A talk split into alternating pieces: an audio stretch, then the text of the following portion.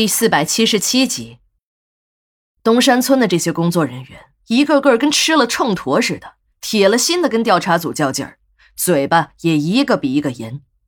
严重的是，还有两个调查组的成员在走访的时候被不明身份的歹徒袭击，一个打成了脑震荡，另一个被人在背后捅了两刀，其中一刀已经穿透了身体。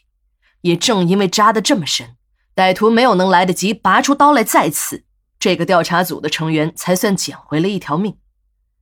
东山村的工人们似乎也并不买调查组的账，有些分厂的工人已经开始罢工了，抗议调查组干扰了东山实业的生产。更为离谱的是，当调查组的工作人员赶到老村部人肉团的驻地时，那些天天在那儿卖笑的小姐们都已经不见了踪影，连那些客房都已经被改成了杂物间。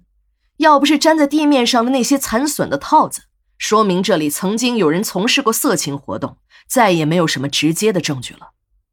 东山村那些原本经营的火爆的洗浴中心、十元店等色情服务场所也都关门停业了。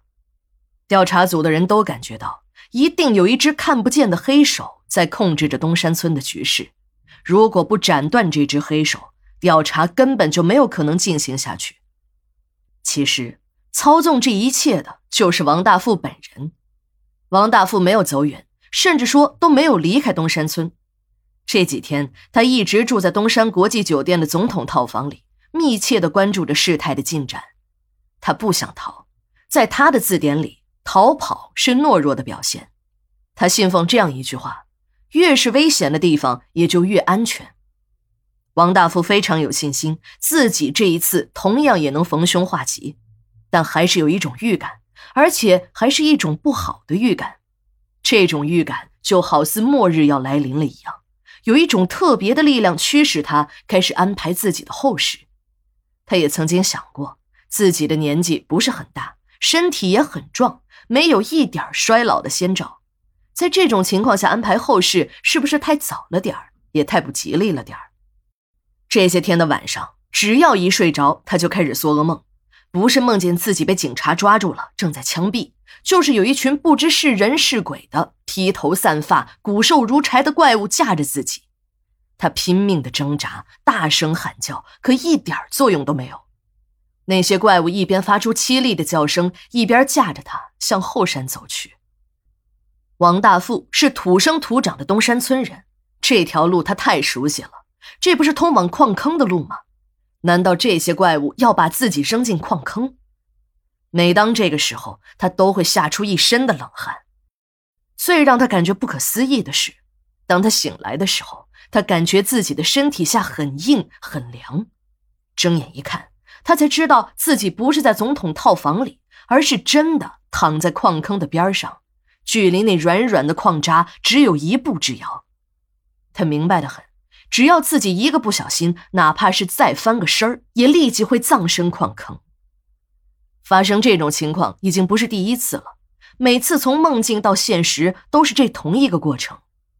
矿坑，他王大富不怕，可他一想起被自己扔进矿坑的那些矿工和小姐们，他就感觉有阵阵的阴风吹向自己，头皮一阵阵的发麻，他撒丫子便往回跑，还好。酒店在建设时还有一条秘密的通道，虽然没有电梯，走着很累，可总要比走前门被人发现的好。就这样，这样恐怖的经历每天都会重新上演一次。